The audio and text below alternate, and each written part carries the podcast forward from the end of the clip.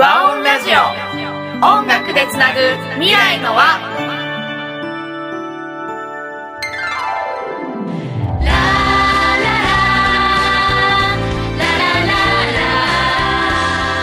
こんにちは。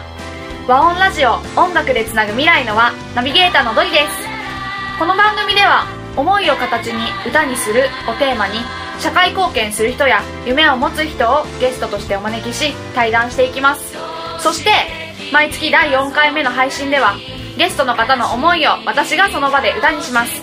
皆さん最後の回までお楽しみに。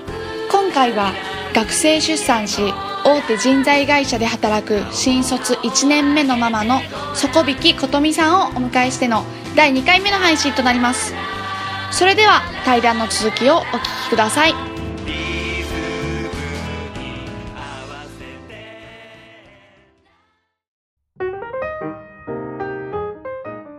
もう2人で支え合わないとねやっていけないもう主人がいないと私は働けないと思うので 本当に働けないですね。あーでも本当理想の夫婦ってなんかそうあるべきかなって今聞いてて。うん。あお互いが補いながら。はうん。あると思います。あー素敵。なんかさっきお話ししてたら6時半には帰ってきてお迎えに行くんですもんね。そうなんです。もう本当にその旦那さんあっての琴美さんでその琴美さんねあっての旦那さんに多分そこはこう2人で支え合いながら毎日はい。きっと大変ながらも楽しく、そうです はい、生活してるんだなーっていうのがすごく、はい、受け取れたんですけど、はい。まあ、とはいえやっぱり大変っていうのはさっきからはい。出てくるじゃないですか。なんか工夫してることとかあります？具体的に工夫ですかね。ううん。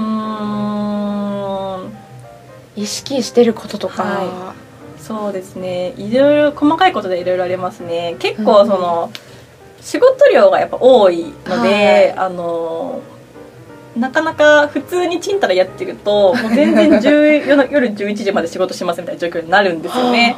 で私はあのもうどんなに遅くてもはい、子供が寝るまでには家に帰りたいっていう思いがあってそうなるとやっぱ終わらないんですよ、ーうんうん。なんであのもうこの時間までって決めて、はい。で一回家に帰るんですね。でうん。子供と一緒になんかそのちょっとお風呂入ったりとか、ね、寝かしつけたりとかしてはい。でもう、ね、子供寝た後に家で仕事するとかもしくは一緒に早く寝ちゃって子供と朝うん。5時に起きて仕事するとか、あ その働く時間の配分っていうのは、もう夜遅くにずらすか朝早くにするかっていうので、調整したりはしてますね。あなんかやっぱりそそう何日か例えば2日間ぐらい夜の帰りがもう11時とかになって子供が寝てる後に帰るっていうのが続くと結構しんどくなってくるんですよね。なんかもう自分もしんどいし、うん。主人にも申し訳ないし子供にも申し訳ないしみたいな、うん。誰もハッピーじゃないんですよねやっぱり。そうですね。っていうのがある中でどういかにその夫と話をする時間作るかとか子供と触れ合う時間作るかとかって結構悩みながらうんうん。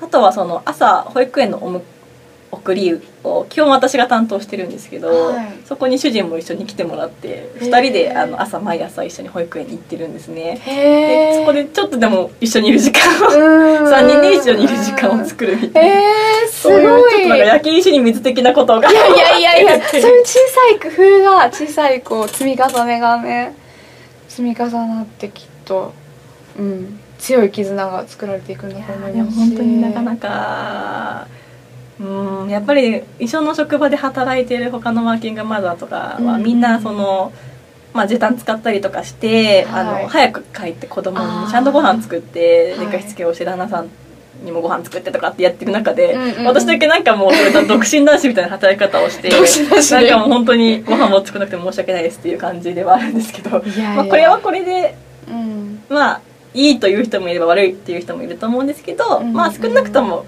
うちの家族の中ではうん。2人で夫と2人で話し合ってはい。た上で、まあ、今はこうで2年後はこうでうん。長期的にはこうだよねとかっていうすり合わせした上で、まあ、そのためのの今のこの我慢の時期というか、はいはい。仕事にちゃんと集中する時期っていうふうに話をしてるからまだいいっていう。う。んうんうんうん。いやーなんかねいや実際ですよ。実際こう自分がやるとなったら、まあ、すごい大変なんだろうなとは思いつつも、すごく今こうあ学生のあ私学生なのでね学生のうちちょ結婚して出産したいなみたいなね 思わせちゃうようなすごいなんか多分普通の人だったら多分学生の時とかはい。いろいろね言われたんじゃないですかね。なんかこうね。マイナスなこととか。それは言われますよね。普通に考えて。ですよねですよね。それを全部こうプラスに変えてってるっていうか憧れを抱かせちゃうってすごい。いいやそうどんなこと言われたんですかちなみに。そうですね。例えば就活中とかに、はい。あのいやなんで子供預けてまで働くのとかっていうのをえー、と企業の人から言われたりもしましたあよねあとはもうそんな若く産むなんて本当計画性ないねとかって言われたりよ まあ当たり前ですけど、まあ、計画的に子供を産んだわけじゃないのでまあそうですよねっていう事実なんですけど。うん。でもそういうのもあった上で、うんでもやっぱり授かり物なので、なんかね別にいつ産むかって本人の自由だしね。なんかそういうまあ私の場合は特にいつか子供絶対欲しいと思ってたのでその時期が早くなっただけって考えると、うん逆に良かったなっていうふうには思います。うんうんうん。そうですよね。実際さっき少し話してたんですけど21歳で第一子を産んでいて今はい。24歳、はい。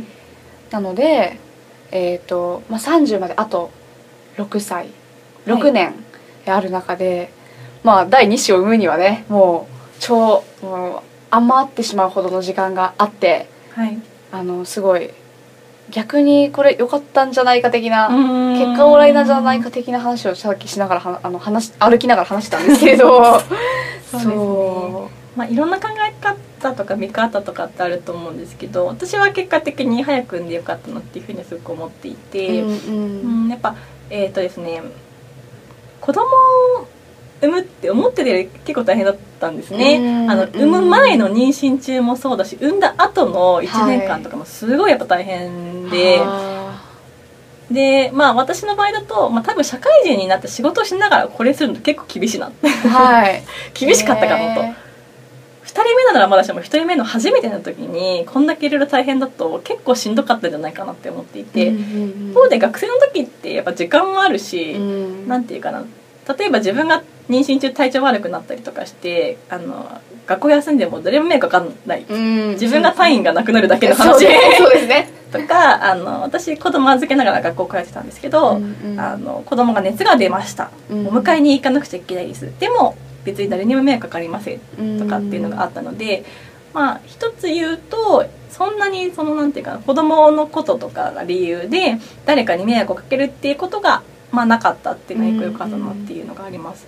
あとはあのやっぱ学生で産むと周りの目が優しいんですよね。ああそうなんですかそんな早く子供産んじゃって大変だねみたいな基本的なんですけど。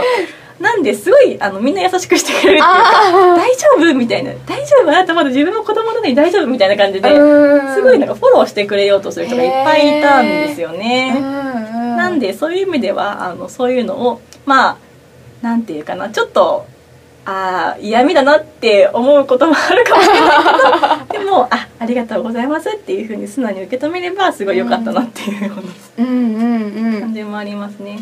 あとはあの、まあ、一番大きかったのはうーんやっぱ子供がいて就活すると、うん。なんで働くのっていうのをうん。すごい深く考えはい。たと思います。なるほど。多分自分が子供がいないで一学生としてうん。なぜ働くのかっていうのを考える深さと、はい。一母親としてうん。なぜ私はあのこれから働くのかっていうのを考える深さって全然違ったのかなって思っていて、まあ極論言えば別に働かなくてもいいわけなんですよね。一応結婚もして主人は仕事をしているわけだし、うん。別に専業主婦として生きていくっていう道もある中で、応じゃあなんで働くので働くのであれば、まあ、子供を預けてまで働くわけなのでその自分の時間をさ割いてまでやるべき価値のある仕事なのかってことをすごい考えますやっぱり。なるほど。だから中途半端な気持ちで仕事は選ばないし、やっうんうん。ぱり子供に対してあの誇れる仕事を絶対したいと思うし、はい。自分の子供がえっと20年後社会に出る時にうん。なんだろう本当にあー楽しそうとか、うん。こういう社会すすごいなんか幸せって子供が思えるようなものを残していくっていうことが、うん。あの私が働くことだと思っているので、はい。なんかそういう観点で就活ができたのはすごく大きいうんなと。